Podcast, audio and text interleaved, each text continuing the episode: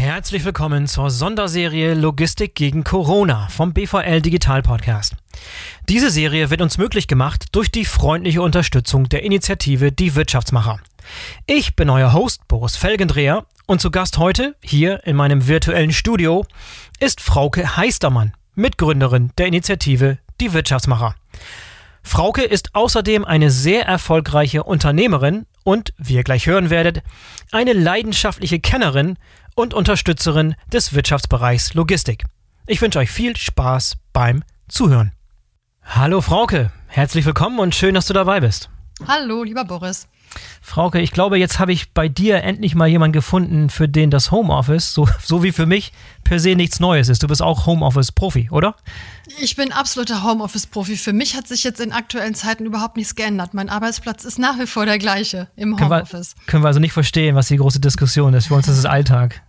Ähm, Frauke, gibst du uns als Einleitung vielleicht ein paar Hintergrundinformationen zu deiner Person?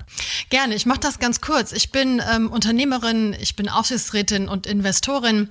Ich engagiere mich für das Thema Digitalisierung in der Logistik, habe die ähm, Initiative Die Wirtschaftsmacher mitgegründet und ich würde sagen überhaupt, ich bin einfach passionierte Logistikerin. Sehr gut, sehr gut. Ja, und dem, dem aufmerksamen Zuhörer wird aufgefallen sein, dass wir schon öfteren den Begriff die Wirtschaftsmacher hier in unserer Logistik gegen Corona Sonderserie verwendet haben. Erklär uns doch ganz kurz, wer die Wirtschaftsmacher sind. Also die Wirtschaftsmacher ist vom Prinzip her ein Zusammenschluss von Unternehmen, ähm, die alle irgendwie mit Logistik zu tun haben. Also Spediteure, Unternehmen aus Industrie, Handel, Dienstleistungen, Lager oder auch IT. Und ähm, alle haben das gleiche Ziel nämlich Logistik, ähm, ich sag mal, sichtbarer zu machen für die Öffentlichkeit und mehr Wertschätzung für diesen wichtigen Wirtschaftsbereich zu erreichen. Und vor Corona, sage ich immer so, arbeitet die Logistik eigentlich meistens im Hintergrund. Ja, mhm. das heißt, jeder hat seine Waren bekommen, aber die meisten haben gar nicht gesehen, was da eigentlich für eine Arbeit dahinter steckt. Und jetzt ähm, ne, sehen die Leute, was ist der LKW eigentlich? Der bedeutet jetzt nicht mehr Stauverursacher, sondern hey, der bringt meine Produkte. Und ein Logistiklager bedeutet vielleicht nicht mehr ein bisschen Lärm in der Nachbarschaft, sondern da werden jetzt die ganzen Produkte gelagert, die ich brauche.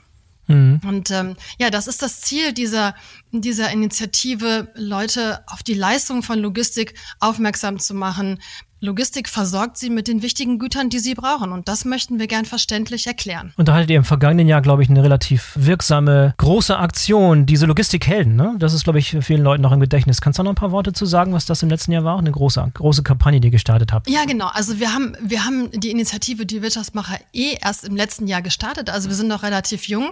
Und für uns sind eigentlich die über drei Millionen Menschen, die in der Logistik arbeiten, alles Logistikhelden. Mhm. Und äh, mit den Geschichten unserer ausgesuchten Logistikhelden wollen wir halt einfach diese Leistung erklären und ähm, mehr Wertschätzung erreichen, aber auch durch unterhaltsame, spannende Geschichten den Bürgern näher bringen, wo Logistik sie eigentlich in ihrem Alltag alltäglich unterstützt. So, und jetzt machen wir gemeinsame Sache hier beim Logistik und Corona Podcast. Mhm. Ähm, warum habt ihr euch entschieden, ähm, so hilfreich hier uns zu unterstützen?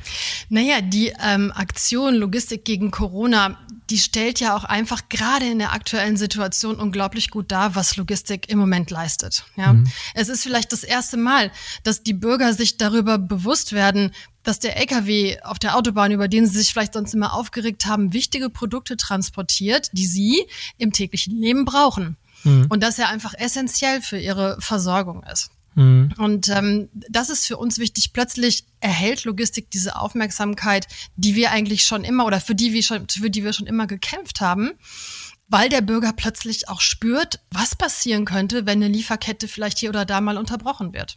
Frau Können, lass uns mal über die aktuelle Situation sprechen. Wir haben jetzt seit vergangener Woche schon diverse Stimmen aus der Logistik eingefangen. Unter anderem von Professor Wimmer, dann haben wir den Deutschlandchef von UPS, die Chefin der Güterbahn, den Chef von Lufthansa Cargo. Wie sieht die Situation denn aus, ähm, aus deinem Blickwinkel aus? Was muss Logistik gerade in dieser Krisenzeit gerade leisten? Naja, im Moment ist es echt extrem viel, ne? Und, und es ist so ambivalent. Auf der einen Seite brechen mit Corona den Logistikunternehmen plötzlich komplette Volumina weg. Ne? Mhm. Unternehmen schließen, Unternehmen reduzieren ihre Produktion. Aus China äh, kam lange Zeit keine Waren mehr. Das heißt, es gibt einfach viel weniger zu transportieren als vorher. Ganz ähm, heftig sieht man das in der Automotive-Branche, wo quasi von heute auf morgen vielen Spediteuren einfach der größte Teil des Transportvolumens weggebrochen ist. Hm. Ja, von 100 Prozent auf vielleicht nur noch 20 Prozent der zu transportierenden Waren. Das ist die eine Seite. Ähm, auf der anderen Seite haben wir halt vielleicht auch besonders durch die Hamsterkäufe oder diese extreme Vorratshaltung in Zeiten von Corona durch die Bürger eine plötzlich völlig unerwartete Engpässe in der Versorgung. Ja, alle wollen, wir wissen es jetzt schon, Toilettenpapier, Nudeln, Mehl, Hefe. Und das war nicht planbar. Und ähm, das führt dazu, diese leeren Regale wieder auffüllen zu müssen. Ja, bedeutet, dass manche Logistikunternehmen plötzlich die zehnfachen Transportkapazitäten wie in normalen Zeiten bereitstellen müssen. Dafür müssen zusätzliche LKWs beschafft werden, zusätzliche Fahrer, mehr Lagerpersonal für die Kommissionierung. Ja, Unternehmen berichten uns, dass sie sonst in ihr Handelslager pro Woche sieben LKWs gehabt haben und jetzt haben sie 70. Ja, die unter anderem diese Mangelwaren liefern. Oder ein anderes Unternehmen sagt, dass sie vorher im Warenausgang jeden Tag ungefähr eine Million Chipstüten hatten. Jetzt haben sie ähm, 60 Prozent mehr. Hm. Vielleicht, weil die Unternehmen mehr von zu Hause ferngucken, ja. Oder Desinfektionsmittel, die Transporte haben sich vervierfacht. Und äh, ja, in diesem, in diesem Spannungsfeld ist die Logistik. Ne? Auf der einen Seite plötzlich überhaupt kein Volumen in manchen Segmenten und auf der anderen Seite spielt's verrückt und wir haben Volumina, wie wir noch nie gehabt haben, die wir transportieren müssen. Und was tun die Unternehmen gerade konkret, um unsere Versorgung sicherzustellen? Du hast es ein bisschen angedeutet, aber lass uns ein bisschen ein paar konkrete Beispiele nehmen. Ja, ähm, ich gebe dir ein Beispiel. Mit einem Logistiker hatte ich neulich gesprochen, der hat gesagt, ja, mir ist fast das ganze Volumen weggebrochen, aber der hat dann halt die Supermärkte in der Umgebung abtelefoniert, Aldi, Lidl, Rewe hat gefragt, kann ich euch nicht irgendwie unterstützen mit meinen freien Kapazitäten? Und die Supermärkte waren total happy und haben ihn direkt mit eingebunden. Ja. Mhm. Oder andere ähm, Spediteure sagen, meine Leute, die im eigenen Lager jetzt gerade vielleicht nicht so viel zu tun haben, die helfen in den Supermärkten aus und räumen da die Regale mit ein, damit die überhaupt hinterherkommen.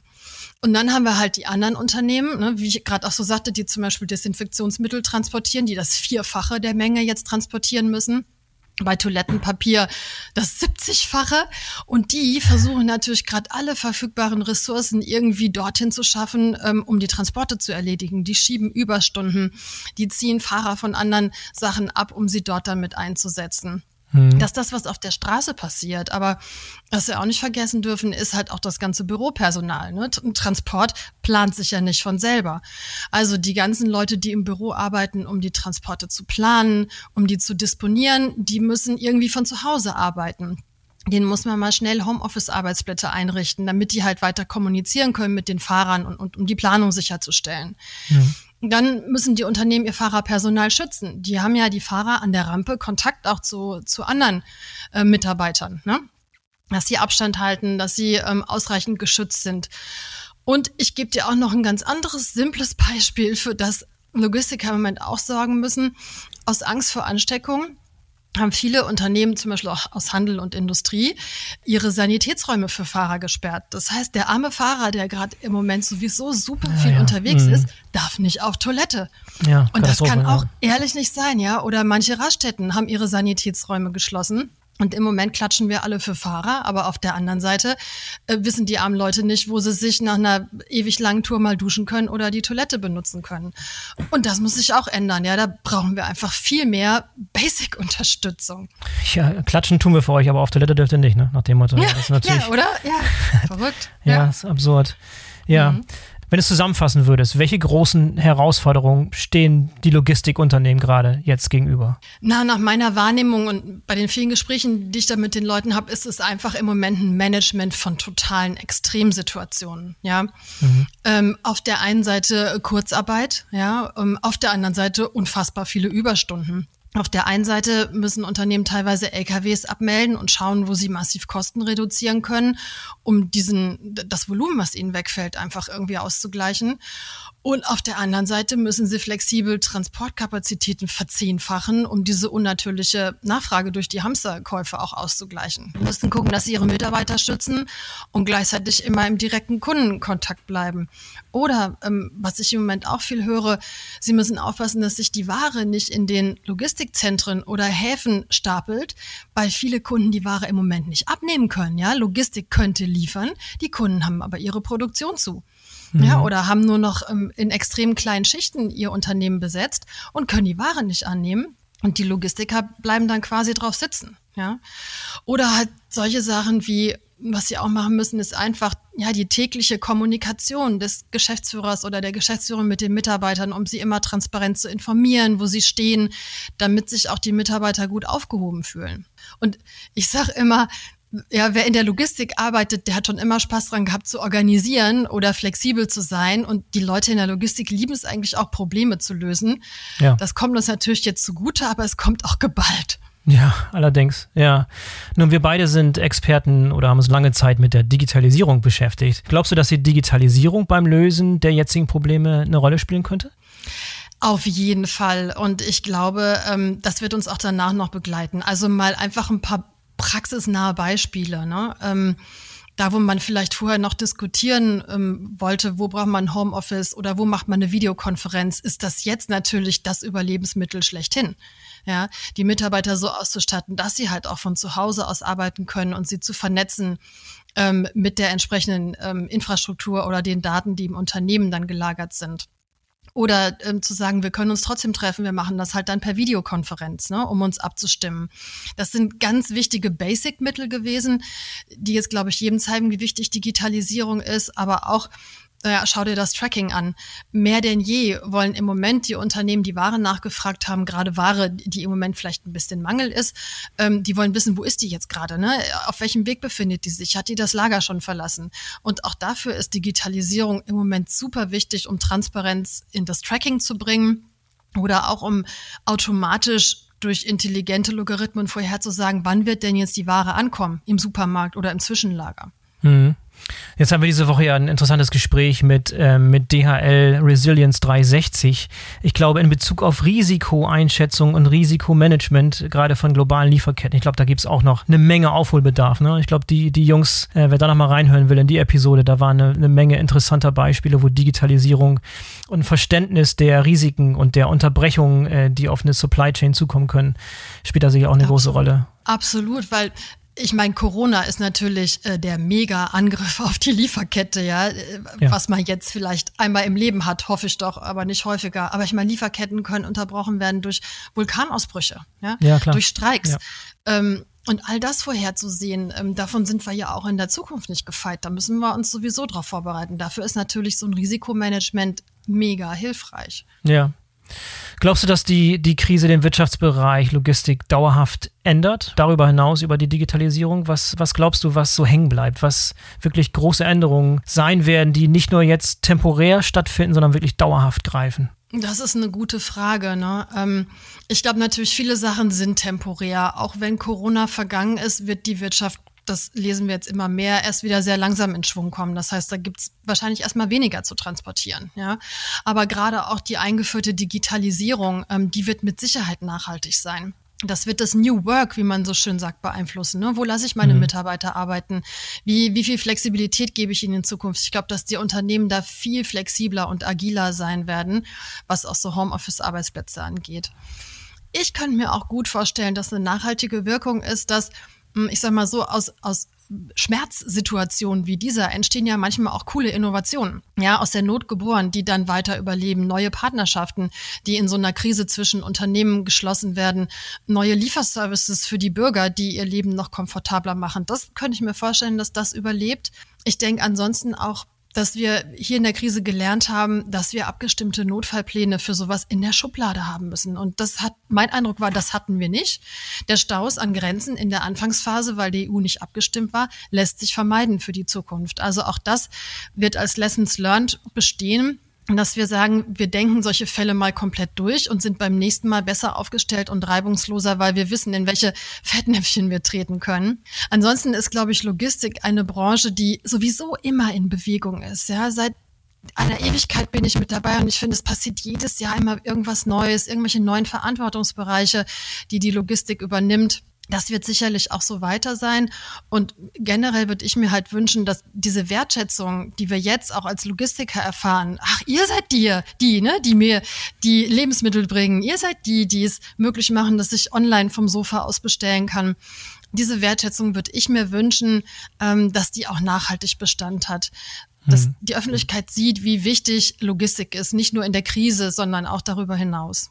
Frau man merkt dir an, wie viel Leidenschaft du für den Wirtschaftsbereich ja. Logistik hast. Äh, deswegen, ich kann mir gut vorstellen, dass du in der Rolle als federführende Wirtschaftsmacherin da sehr, sehr gut aufgehoben bist. Wenn jemand mehr erfahren möchte über die Wirtschaftsmacher was sie so treibt oder vielleicht auch das eine oder andere Unternehmen, was, was es noch nicht kennt und gerne mitmachen möchte, wie sollte man vorgehen? Wie kann man bei euch mitmachen? Du, das ist total einfach, nämlich digital. Äh, einfach auf die Kampagnenseite gehen ähm, die-wirtschaftsmacher.net und da gibt's eigentlich alles über uns zu lesen. Da gibt's die aktuellen Kampagnen, ähm, auch wie die Hashtag-Aktion Kein Tag ohne Logistik, die wir gerade fahren. Da gibt's den Link zu unserem Podcast, die wir hier mit euch machen und mhm. ähm, viele tolle Logistikhelden, die vorgestellt werden und auch Infos für die Unternehmen, die mitmachen wollen. Es ist eine gemeinsame Aktion aller Logistiker und du hast recht, es liegt uns echt allen total am Herzen. Klasse. Frauke, vielen Dank für das nette Gespräch. Vielen Dank nochmal, dass ihr unseren äh, Logistik gegen Corona Podcast so toll unterstützt.